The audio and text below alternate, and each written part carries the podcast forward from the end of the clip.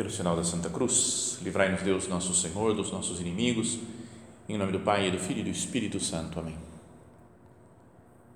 Meu Senhor e meu Deus, creio firmemente que estás aqui, que me vês, que me ouves.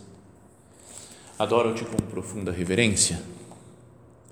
Peço-te perdão dos meus pecados e graça para fazer com fruto este tempo de oração minha Mãe Imaculada, São José, meu Pai e Senhor, meu anjo da guarda, intercedei por mim.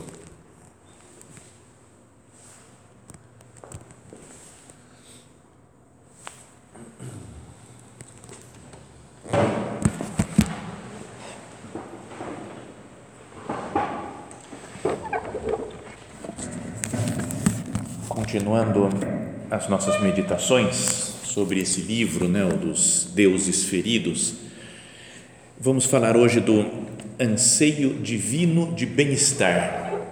Então é uma falávamos de outros anseios, né, de, de abundância, né, ou de, é, de confiança, coisas que nós temos e que são como que características de Deus, né, que Deus tem essas características também. Então a de hoje, o tema é esse desejo divino de bem-estar, de ficar, de se sentir bem. Todo mundo tem e podíamos dizer que Deus se sente bem. Né? Deus nunca está revoltado com a vida, né? A gente pode estar de vez em quando, ah, não aguento mais essa minha vida, oh dureza, estou sofrendo, queria mais conforto, queria mais, sei lá, mais prazer, mas Deus é impossível naquele centro, porque Ele está sempre bem, né? Tem até um modo do pessoal falar agora que é fica bem, né? quando deseja alguma coisa de bom, fica bem você. Né? Para Deus não adianta falar, meu Deus, fica bem. Eu falei, eu estou bem já, está tudo certo. Né? Deus está plenamente um bem-estar total. E é normal que nós também queiramos, né, busquemos e estejamos bem.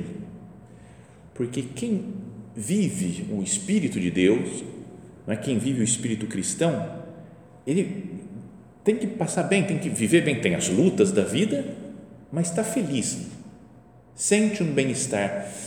Numa das primeiras audiências dessas assim, sabe que tem na quarta-feira que o Papa faz sempre uma audiência, fala em algum tema espiritual. Uma das primeiras, talvez a primeira, segunda, do Papa São João Paulo II, lá em 78, né, super antigo já, mas ele falava isso daí, falou: o espírito cristão não é um espírito estoico, do estoicismo, né, que era uma corrente de pensamento dos gregos que achava que era o negócio é sofrer. Né? Quanto mais eu sofrer, mais santo eu sou.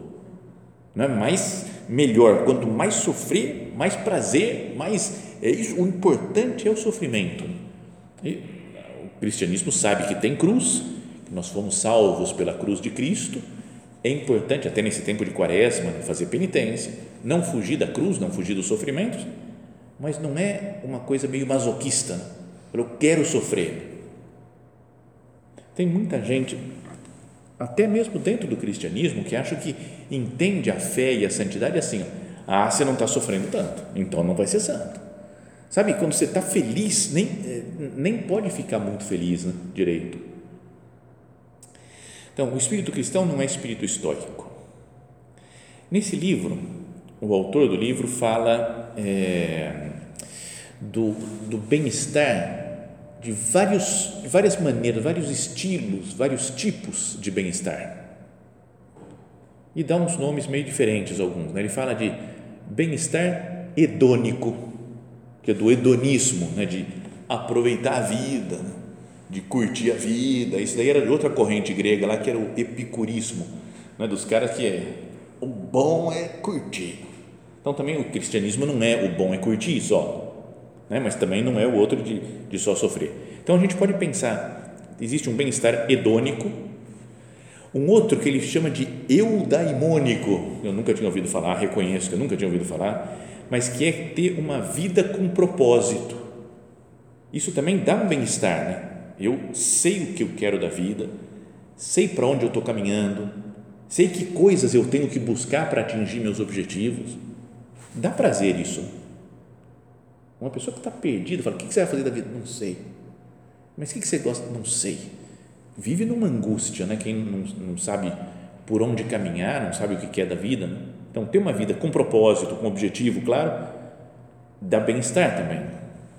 Depois existe um bem-estar psicológico, que é ter uma visão positiva né? de si mesmo, do mundo, das pessoas. É? E pode ter tem doenças psicológicas até, né? que teria que tomar um remédio, cuidar, né? para que a pessoa se sinta bem, que tenha um bem-estar psicológico. É bom e o cristão quer isso. Né?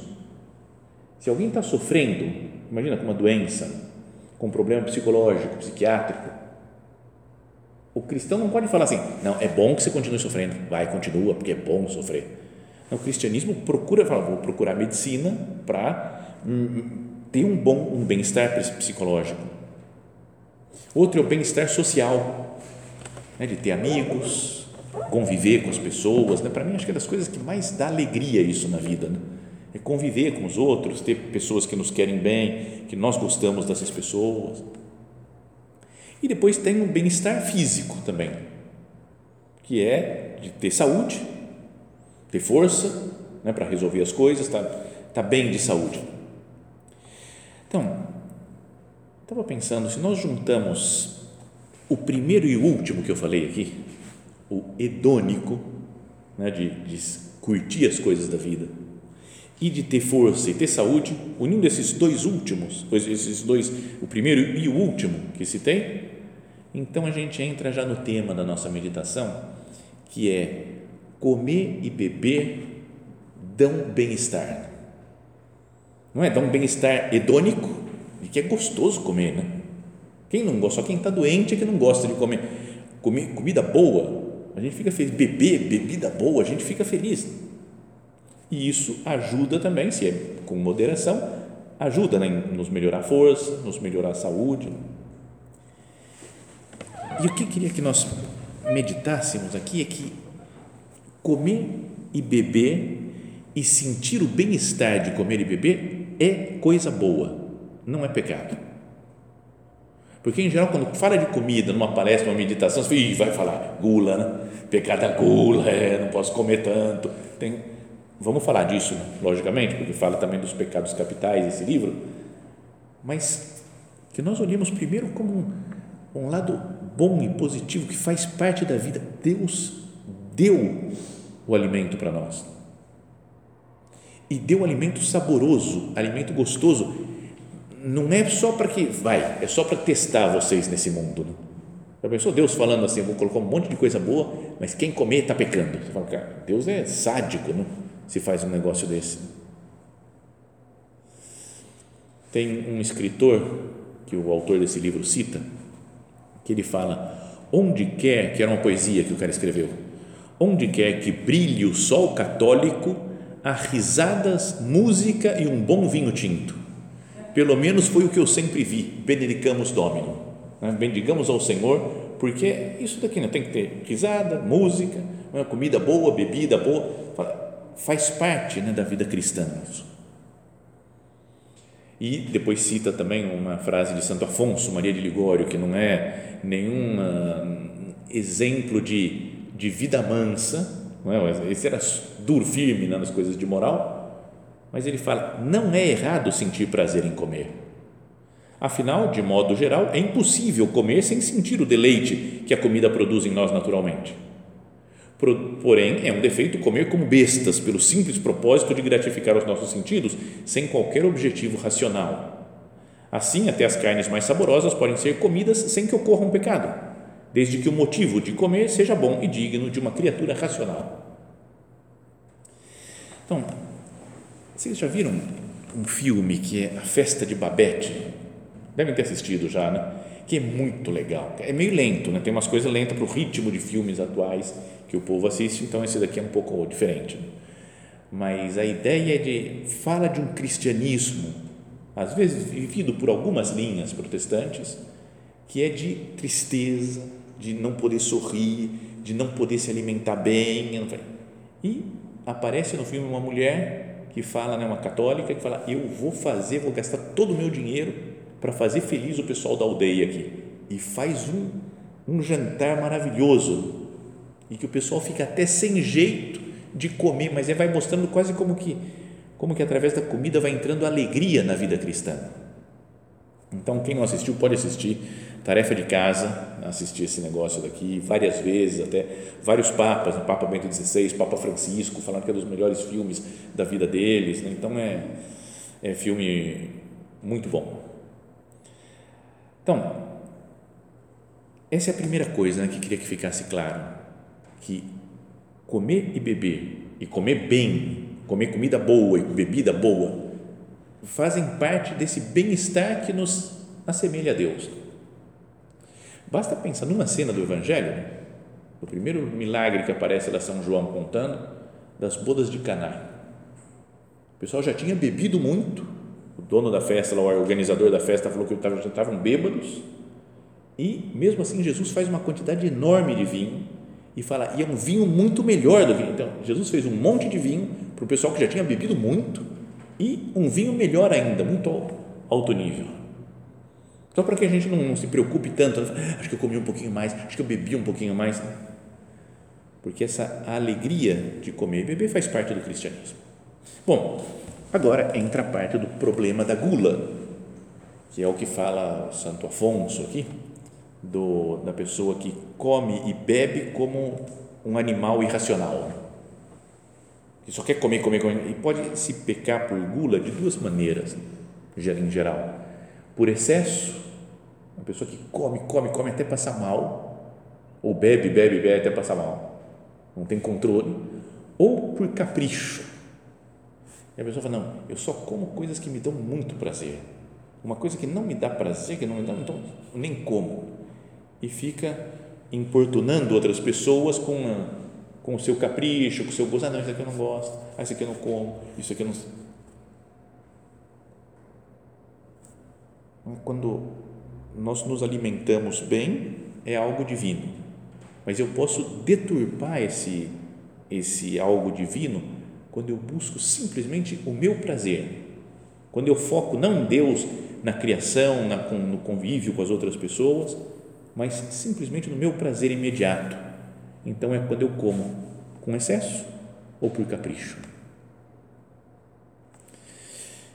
E a virtude que modera né, esse prazer, né, que equilibra, faz que seja humano o, o, o prazer de comer e beber, é a virtude da temperança uma das virtudes cardeais, né? lembra? Tem as quatro virtudes cardeais, né? Prudência, justiça, fortaleza e temperança que o São José Maria, né, nosso padre, falava que é ter um espírito senhoril, um espírito de uma pessoa que, que domina as coisas, não é dominado pela comida. Uma pessoa que vê um negócio que gosta e não consegue não comer, que segura, tá sem, não tem, é escravo daquilo. Uma pessoa que vê uma bebida que gosta e não consegue se segurar e fala, vou beber depois, é escravo daquela bebida. Não é? é? Às vezes a gente vê um negócio e parte para cima né, na comida e na bebida. Falaram, parece que tem esse autor também do livro, ele diz para uma fala que perguntaram para um homem que tinha subido o Everest, o Monte Everest, um dos, dos primeiros, acho que subiu, falou: "Por que que você decidiu subir?" Ele falou: ah, "Porque o Everest estava aí na frente, aí eu subi." Sabe, você fala, cara, o único objetivo é ter um monte, eu tenho que subir. Tem gente tem comida, eu tenho que comer. Sobrou comida, não, não posso deixar, não posso deixar sobrar, então eu tenho que comer, comer, comer, comer, mesmo que eu passe mal. Então, aqui, vamos começar né, um, um tempo de, de meditação, né, de exame, e falar, Senhor, eu, eu me deixo levar por essas coisas, por, por uma comida, uma bebida, tem o espírito senhoril, né? eu me domino? Ou a comida e a bebida que me dominam? Sabe que uma vez, é, é meio vergonhoso até, mas uma vez eu cheguei em casa, faz tempo, faz muito tempo já, assim, tarde, entrei lá na sala de jantar da minha casa, nem era aqui, eu morava em São Paulo ainda, e aí cheguei lá, ver o que, que tinha de lanche, e aí tinha dois pacotinhos de bolacha, entre outras coisas, assim, tinha dois pacotinhos de bolacha, e uma delas era, não, nem lembro do que, que era, e a outra era chocolate branco, bolacha de chocolate branco. Eu falei, cara, bolacha de chocolate. Cara, eu nunca comi uma bolacha de chocolate branco. Deve ser demais. Você... Aí eu pensei, mortificação. Não vou comer. Não vou experimentar. Falei, sabe, heróico. Assim, beleza. Abri o outro pacote da outra bolacha lá. Comi, comecei a pensar na vida. Não sei no que estava pensando. Quando eu reparei, eu estava na terceira ou quarta bolacha de chocolate branco já. Eu, eu não sei como que eu abri, eu não sei, sabe? De repente, pulou o tempo assim, ó. Eu mesmo abri, comecei a comer, esqueci do, do propósito de mortificação que tinha feito. Falei, cara, que falta de domínio, não, cara, assim, inconsciente, foi totalmente inconsciente, mas por uma coisa natural, acabei comendo. Então, às vezes acontece isso daí, né, de a gente não ter domínio sobre as coisas. E na virtude da temperança, ela, ela abrange outras coisas também. Além de comida e bebida, é temperança no falar. A gente fala demais, às vezes não consegue se segurar. Fala, não vou comentar nada. E comenta. Logo depois fala, cara, se, se segura, domina, não precisa. Falar. Temperança na curiosidade né? Quando a gente quer saber de tudo, quer descobrir tudo, quer estar tá por dentro de todas as notícias online, entra na internet para ver a cada cinco minutos ver se tem atualização de notícias. Temperança no trabalho, porque tem gente que trabalha, trabalha, trabalha, trabalha, trabalha não consegue parar né? para dar atenção para os outros, para fazer outras coisas, para descansar. Temperança nas diversões, que a vida não é só um parque de diversões que a gente tem que se divertir, divertir, divertir. Então, a temperança é ser dono de si mesmo e decidir por minha conta o que, que eu quero fazer e o que eu não quero fazer. E realizar mesmo, fazer o que eu quero fazer e não fazer o que eu não quero fazer. Então, nós vamos pensar né, na, na, no defeito da gula e na virtude da temperança que, que modera esse, esse desejo de bem-estar a razão para viver, a razão cristã, um cristão viver a temperança, né, para não se deixar levar pela gula, é porque ele quer ter o foco em Deus. Para Deus me deu essas coisas que alegram a minha vida. É um salmo até que fala que o vinho alegra o coração do homem. Não é que é uma coisa boa que me alegra, mas que deve me levar para Deus e não me desviar de Deus atualmente, eu acho que na sociedade normal, a recriminação da gula é porque engorda. Não é? Fala assim, o importante é manter o shape bonitinho. Tem esses dias um, um amigo meu que falou, a minha esposa e mais essa outra mulher e essa outra tem o shape Auschwitz, porque são todas super magrinhas meninas, né? então eu gostei da expressão shape Auschwitz, mas é, parece que o, o, o, importante né, agora é falar, cuidado com a gula, porque isso aqui engorda, isso aqui tem glúten, isso aqui tem lacto, isso aqui não sei o que, então fica super preocupado, mais com uma, uma coisa estética, né, de, de saúde, mas estética ao mesmo tempo. E tem um outro pecado, que é o da luxúria, os pecados de sensualidade, que nós vamos falar na semana que vem, que esse daí tem toda a moral, né? Podíamos dizer, a, o pecado de luxúria, de aprontar, sociedade fala, ok, vai em frente, de gula, não. Esse, então, estamos vivendo um momento histórico em que tem dois pecados capitais, um com muita moral e outro sem, e outro sem nenhuma moral. Mas, voltemos para a gula, né? que não é por uma razão estética, não é por uma, só por uma razão de saúde, também entra a razão de saúde, mas é por um, uma razão de saúde espiritual de não perder o foco em Deus, mas ao mesmo tempo não é um, uma negação do prazer de comer e beber. Não sei se me explico, mas é, é encontrar um caminho né, em médio virtus, diz a sabedoria antiga. Né? A virtude está no meio, de saber usar as coisas do mundo para que essas coisas me levem a Deus, me aproximem de Deus. Então, de propósitos práticos, o que nós podemos fazer? Cada um procura examinar a consciência. Falar assim, o que, que eu tenho feito ultimamente né, com relação a esses pecados de gula? Eu, eu, em primeiro lugar, eu sei apreciar as coisas, sei comer e agradecer a Deus né, pelas coisas boas que Ele me deu né, para comer. É se eu tenho, sei lá, uma, imagina uma costelinha de porco e um vinho tinto, cara, não é? Quem que não dá glória a Deus comendo um negócio desse? Você fala assim, obrigado Senhor, porque o mundo é belo, né? a criação, tudo. a gente eleva o coração a Deus, né? uma coisa dessa. Então, esse é o primeiro coisa, não ter medo de comer e beber e dar glória a Deus pela, pela alegria, pelo bem-estar que a gente sente ao comer e beber. Agora, se eu como excessivamente, lembra, falávamos que tinha dois tipos de pecado de gula: comer em excesso e comer com capricho. Se eu sou do tipo que come em excesso, acho que é bom de vez em quando comer com mais presença de Deus, sentar à mesa e falar: por que, que eu estou comendo? Sabe, só parar um pouco assim e falar: por quê? Vou pegar um negócio para comer, às vezes por ansiedade, a gente quer comer um negócio. Conheço uma, conheci, nem sei se está viva ainda, era uma amiga da minha mãe, antiquíssima, assim, quando eu era muito criança, eu nem entendia a lógica, mas ela era bem gordona, enorme a mulher, e, e a gente reparava, né, cansada, assim, via que ela era muito gorda, e minha mãe falou, não, é que ela tem muitos problemas, e eu não conseguia entender qual que era a coisa, mas parece que ela tinha uns problemas, acho que o marido brigava muito com ela, então ela fugia para a geladeira, pegava e comia, comia, comia, comia, comia, então ela ia engordando, engordando, mas eu não, não era pequeno, não entendia essa a relação, ter problemas e ficar gordo, né? não, não conseguia captar.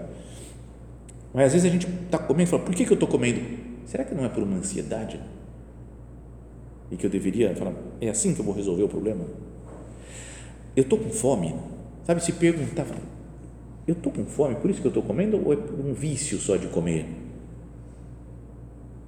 E até fazer propósitos de coisas práticas, né?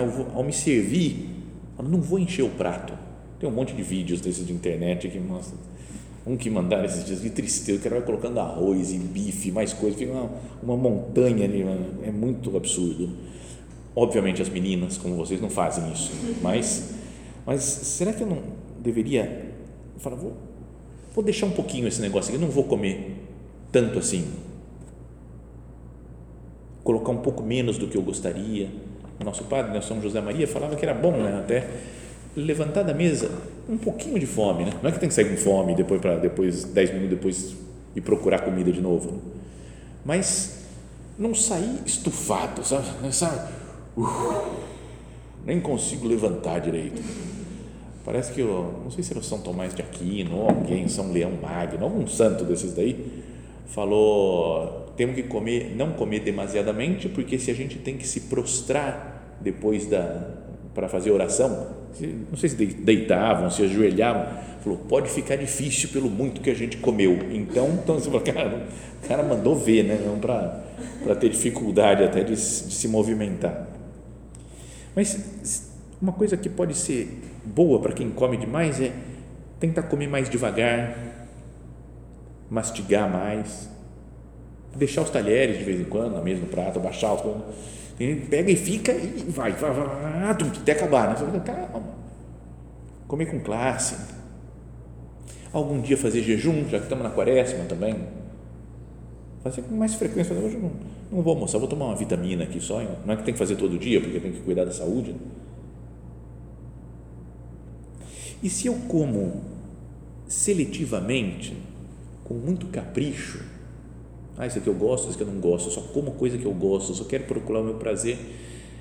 Então, acho que é bom lembrar daquelas mortificações também, também que falávamos, acho, esses dias atrás, que o São José Maria ensinou, né, de comer um pouco mais do que a gente gosta menos e um pouco menos do que a gente gosta mais. Sabe, mas comer de tudo. Se eu não tiver algum problema de, de doença, né, de alergia, sei lá, tem gente que tem alergia a peixe, alergia a frutos do mar, tem um amigo com, que tem alergia a camarão, que tristeza, né? Podia ter alergia a outra coisa, mas tem alergia a camarão. E um dia tinha um, um, fragmento, assim, um fractal quase de camarão numa comida e começou a passar mal, falou: tem, tem camarão aí? Foi travando a garganta dele: tem camarão? A gente comeu e falou: é, parece que tem, sabe? Estava tão leve o negócio, nem. Mas falou: não, não vou comer mais porque já senti que travou toda a garganta. Então, obviamente, uma pessoa assim não tem que comer. Mas, em geral, fala, será que eu não podia comer de tudo? Qualquer coisa. Sei lá, vem vagem, beterraba, cenoura, essas coisas que, cara, que nenhuma pessoa normal gosta, né? Mas, sabe, mas batata doce, você fala, beleza, vamos, vamos comer, não, não tem, ah, isso eu não como, isso eu não como, não, não come, é, come tranquilo, não é? se, se é o que tem para comer, vamos comer isso daí, né? nem tudo é costelinha de porco com vinho, né? isso daí é assim, né? mas então, come de tudo, e depois, acho que o importante para quem é muito seletivo na comida é dar mais atenção para as pessoas que estão do seu lado do que para a própria comida porque também faz parte do prazer e do bem-estar comer com as outras pessoas. Não é que é das coisas que mais une. Você tem uma amiga, então você fala, vamos conversar, vamos. Legal conversar, mas você fala, vamos beber um negócio, comer um negócio e conversar. É muito mais legal, né? Você parece que une mais né, as pessoas. Quando convida para ir almoçar, para ir jantar em casa. E quando nesses momentos eu dou mais atenção à companhia que eu tenho do que à comida em si, isso ajuda que eu tenha menos caprichos, porque eu não estou focado, né? esqueço da pessoa e foco total no prato de comida. Né? É feio até, né? deselegante.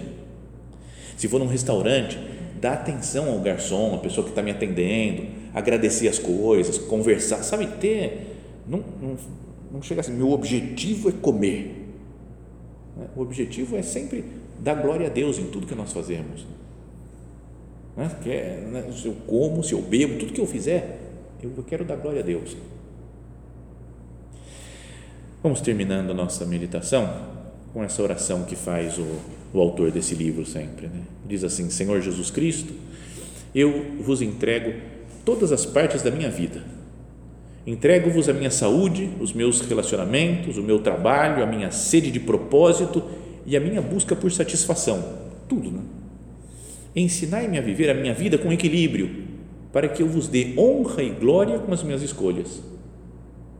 Ensinai-me a ter temperança em todas as coisas, para que eu permita que a vossa graça desenvolva todas as partes de mim até que elas atinjam a sua capacidade máxima e para que um dia eu seja aperfeiçoado através da vossa graça e seja digno de cumprir o meu destino de, de participar da vossa natureza divina.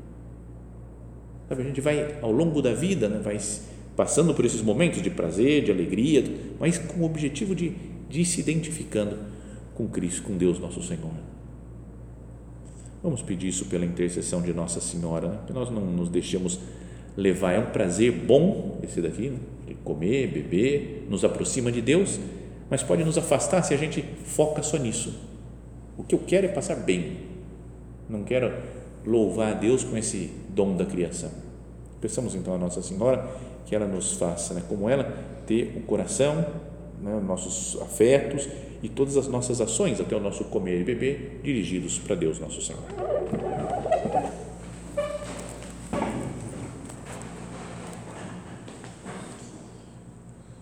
Dou-te graças, meu Deus, pelos bons propósitos, afetos e inspirações que me comunicaste nesta meditação Peço-te ajuda para os pôr em prática. Minha Mãe Imaculada, São José, meu Pai e Senhor, meu anjo da guarda, intercedei por mim.